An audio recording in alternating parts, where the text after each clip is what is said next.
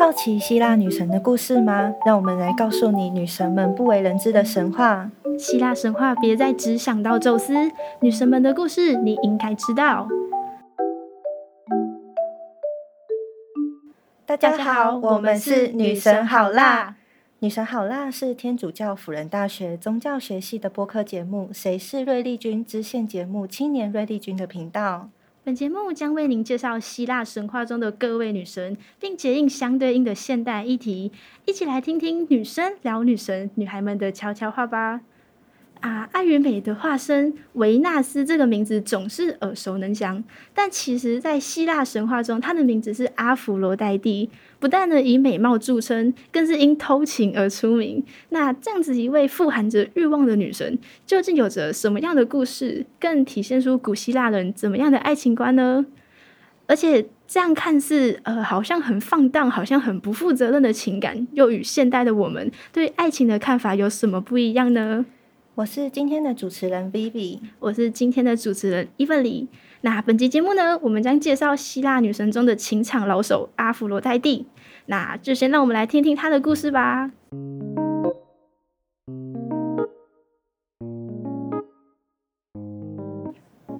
说到这位女神的故事呢，其实与我们上一集提及的宙斯推翻自己的父亲克罗洛斯有一点点关系。诶，不记得的听众，赶快帮我们去补上一集哦。那其实，在更久远、更久远之前呢，克罗洛斯也是推翻了自己的父亲天空之神，才得以掌权。那他在推翻的时候，他割下了自己父亲的生殖器，就是对吧？割下来，然后丢入到大海当中。那在那个呃四周的大海随即涌起了大量大量的泡沫，而阿芙罗黛蒂也就在这泡沫之中就诞生了。哦哇，所以其实阿芙罗黛蒂是宙斯的姑姑哎，这就辈分来说，他其实要往上算，他其实是宙斯的长辈哦。其实他的名字中的阿芙罗这个字啊，就是泡沫的意思，就可以说她其实是泡沫中诞生的女神。然后从这个出生的故事也可以知道，其实本就因欲望而生的她，自然她的行动就是依照欲望而行的存在。那接下来就让我们来听听她的情欲故事吧。从海洋中出现的阿芙罗黛蒂，自然就是引来了众天神的目光。就当然，宙斯也非常喜欢她。渣男！哦天哪，超可怕！那这个女神呢？她其实是看不上这一位众神之神的，所以她就直接拒绝了宙斯的求爱。那直接拒绝他之后呢？她惹来了宙斯的不悦，所以就转而将她许配给了火神赫菲斯托斯。这部分其实超过分的，就是 他们平常对人类女子就是哦，我喜欢你，然后我要追到你，然后追到之后再弃之不顾。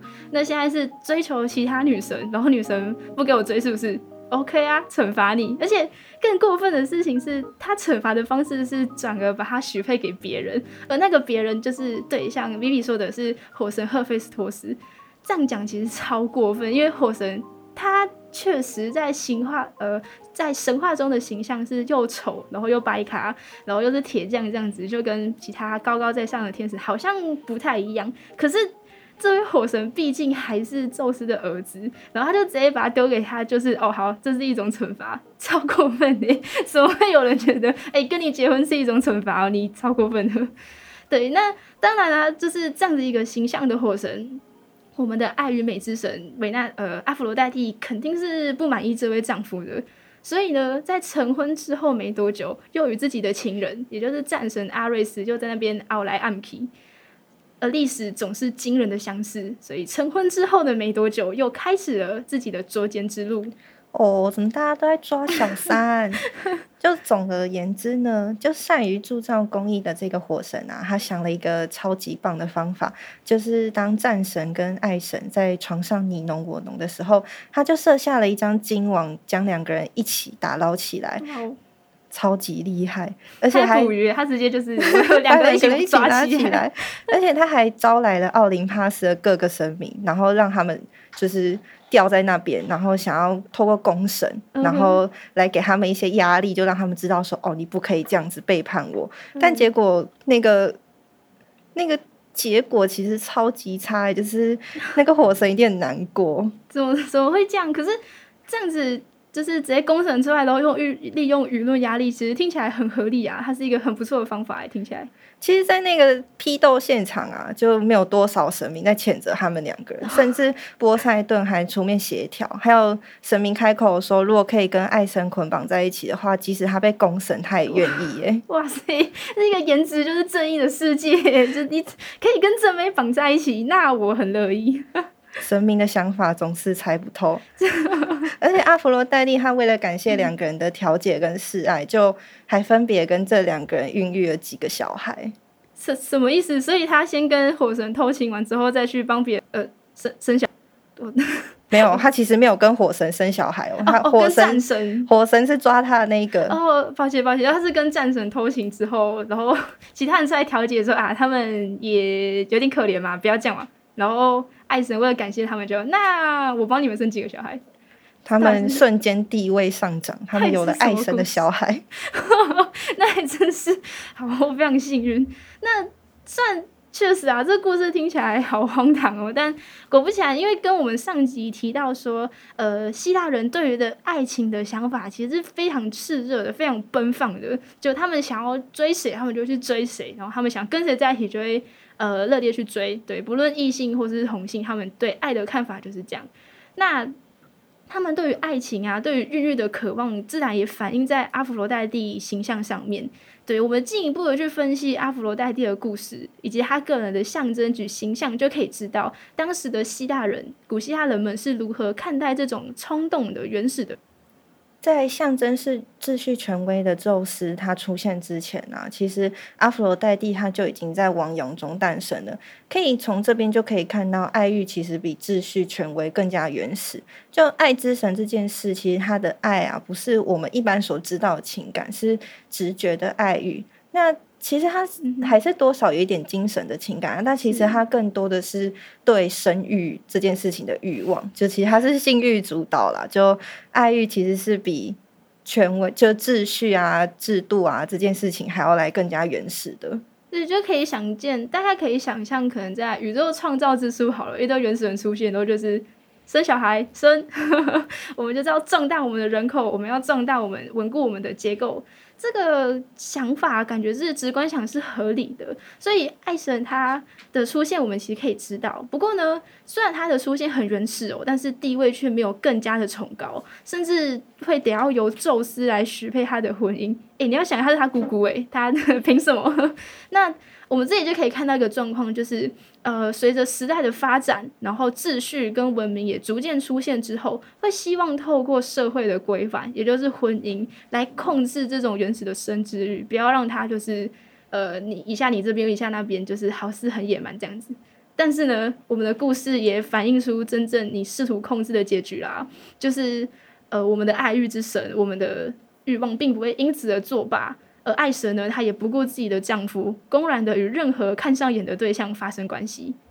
其实这样子的女神啊，她对爱跟对性其实都是没有矜持，就是她在做这些事情的时候，她其实完全没有罪恶感，而且她对每一位心仪的男神啊，她也不是就蜻蜓点水而已，她跟每一个情人的关系都可以维持的很很久，而且很 很好，甚至还可以帮这些人生儿育女。其实也可以看得出来。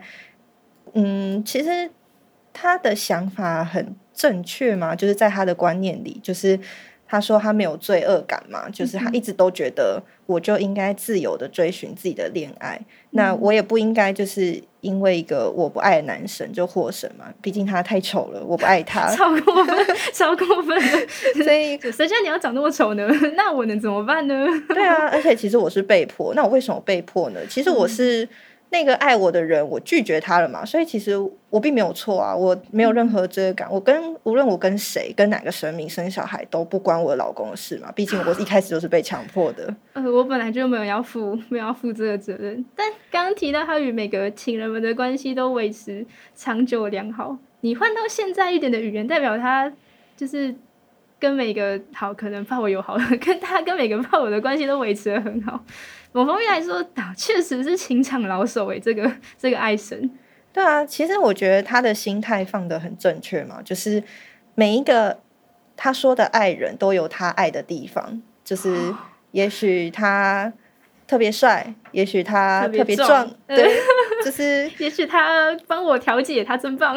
对啊，就是他们每一个人都有他爱的地方，所以反过来来说，他其实只是拥有很多自己的战利品跟收藏品嘛，这没有没有相对的错哎、你说打假设你不负责任，你不觉得这些人就是、哦、我没有把我这辈子许配给这个人，那我在众多男生中流连忘返，不过就是哦帅的有了。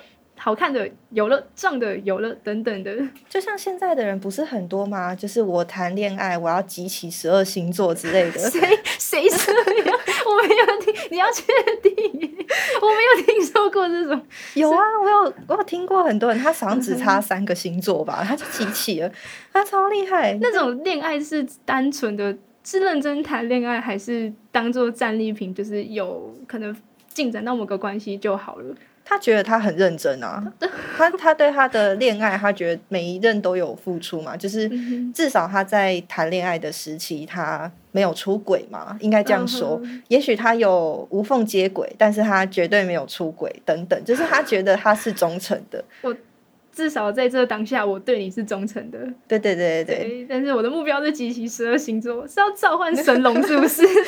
我还真的是没有听过这样子的这样子的观念。虽然我不认同啦，但是他开心就好。他存在存在即合理，他开心就好。对啊。那我们回到阿佛罗代蒂这边哦，因为毕竟。就是我们是就像刚刚提到的一样，这样子原始的想法其实是可以理解的。毕竟在呃原初的社会当中，生育孕育是这种最根本的存在。那阿佛罗代蒂的形象自然是可以被理解的，就大家就想要生小孩嘛。甚至呃挪用一下会说，中国其实传统也会觉得，嗯，好屁股大的女生好生，然后这种比较。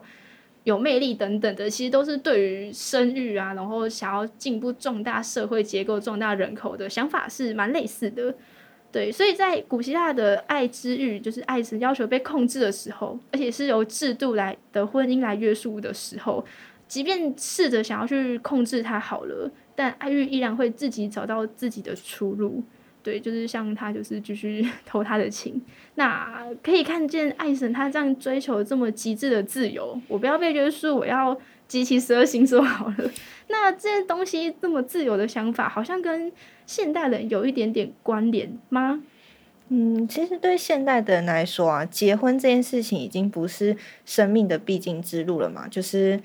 呃，以前呢、啊，可能会为了壮大社会嘛，就是我们需要很多的人口，嗯、那我们必须要结婚，必须要生小孩，必须要呃履行一些社会职责，或者是套用中国人来说，就我们必须要传宗接代嘛，嗯、就是某一个姓氏家族，我们不能落寞之类，我们必须要男丁去壮大我们的家族之类的，要求门当户对，这是家庭与家庭之间的结合，你给我对象好好挑，这样。对啊，就其实。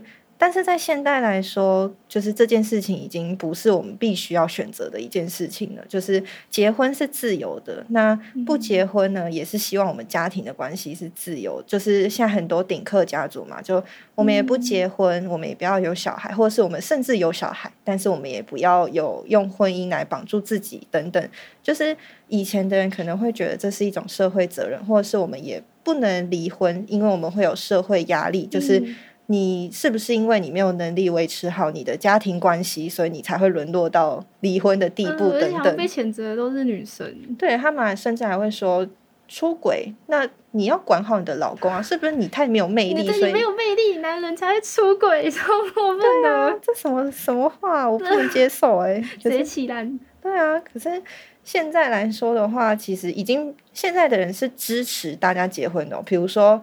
男人出轨该扁，所以女生就应该离开他，就去追寻更好的幸福，嗯、或者是呃，男生可能生重病、家人出事或什么这种情况，其实也有一部分的人是说你要快逃，或者是你要赶快追寻自己。其实反过来说，其实现代的人是他们忽视了社会责任，他们更爱自己，他们选择了爱自己这条路嘛？我是这样觉得。嗯我会觉得说是因为，呃，相比之前会是家庭与家庭之间的结合好了，现在会更放宽松，觉得说我结婚是我个人的事情，是个人与个人之间的结合，所以我要不要结婚，要不要拿那个那个证明，你叫什么？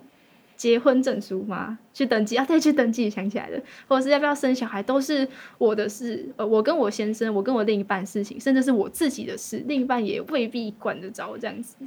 其实反过来这样说，其实阿芙罗黛蒂跟现代的人真的很像，就他应该也很没有办法理解为什么希拉 要一直追着宙斯。你干嘛那么痛苦啊？哎呀，对啊，可以跟着我一起出轨啊，找男人不好吗？这样你要这么痛苦干什么？当时就这样啊！我男人换的够快，痛苦就追不上我这样。对啊，他反正他有钱有权，你就拿他的钱，拿他的权啊，剩下的你就自己开心就好了。你抓他不放干什么？他说不定其实是这样想。但是你知道，其实我就想说，这女人不太会享受生活，不懂享受生活。可是我们好像可以发现到一件事情，就是呃。我们缺少的制度与责任，好了，就像阿芙罗黛蒂一样，好像很自由、很奔放。可是这样子，难道就能迎来真正的幸福吗？就是，尤其是现代人的我们，对于爱情有很大程度的自由，可是真正能找到幸福的人，好像也不多。就是像你刚刚说的那位女孩，可能她说她对每段恋情都很认真，但是会分手还是会分手，然后不知不觉集齐十二星座。或者是现在分手啊、离婚啊的故事也都不在少数。那我们明明就比较自由了，却为什么还是追不到幸福？其实我觉得算是想法的问题。以前的人虽然说他们没有办法自由选择婚姻，但是他们的想法是他们没有办法离婚的。那既然没有办法离婚，哦，那我只好在这样子的情况下去找到一些转圜的。方式嘛，比如说，好，那我们各退一步，我们去磨合我们的个性，嗯、或者是我可以发展其他的兴趣，嗯、让我可以更加在这段关系里面，其实我不依赖我丈夫的感情，我反而去学习其他的事物，或者是我把我跟我的小孩其实关系很好。之类的，或者是我有很一群支持我的朋友之类，我可以去找他们聊聊天之类。就是他会找很多的方式去让这一段关系变得不那么痛苦。但是现代的人不是，他们会觉得说你对我不好，所以我跟你分开，我就换下一个。对，可是他们没有认真的去思考说我们这段关系的问题是什么。那人一定都会有偏好问题嘛？比如说你总是喜欢某个个性的男生，那这个个性的男生可能都会固定有一些。问题就是，比如说他特别幽默，特别爱玩，那他可能就会对自己的人生没有规划。但是他又想要，就是他其实喜欢幽默男生，但是他又希望他可以有远见。嗯，对，那这就是这样个性的男生通常都会出现的问题。可是他总是会觉得说，当我发现这个问题的时候，我就要换一个。但是他换一个，他也没有。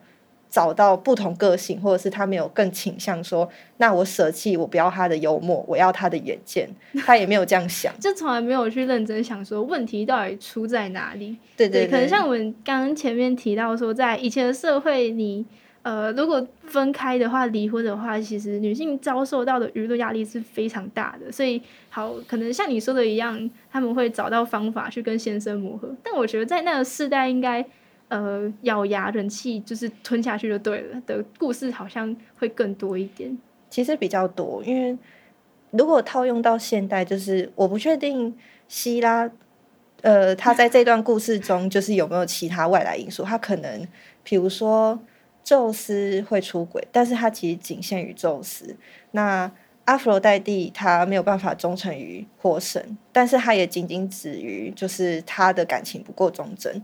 但他没有其他外来因素，就是我们现在的现代人会往往不愿意结婚的最大主因，其实都来自于，比如说我们要照顾对方的家庭，我们有很多婆媳问题，比如说小孩跟谁姓或者什么。但其实这是在希拉的故事里面是没有发生的，跟在阿佛罗黛蒂，其实他跟很多人生小孩，但是他也不是这个问题的核心，就是。套用到现代的话，其实我们不愿意结婚的大因素，或者是我们在婚姻里面会遇到的困难，其实又跟他们希腊时期不太一样。呃、是我们现代人可能会在挑选的时候，像你刚刚说的一样，就是因为自由度太高了，然后反而不知道自己到底问题真的到底出在哪里。对，也许我今天挑这个男生，他渣我或什么的，但。我依然会被下一次，我依然会被幽默男生、被懂得讨女生欢心的男生给攻陷，但是呃，却一直没有去想到说，这样的男生其实就蛮有问题的。也许是要先回归到自己去检讨，或者说去反省自身的一些想法。但其实我觉得我们。一方面也是可以说，因为我们现在的社群媒体发展的太快速了，所以其实、嗯、呃资讯量很大的情况下，我们忙着接收外来的资讯，其实很难花时间静下来去检视一下自己其实想要的是什么，嗯、或者是呃其实你心里想要告诉你的真正的话是什么。我们很常会随着现在大众就是一些自媒体的趋势啊什么，然后就开始歪曲自己其实想要的东西，你就会。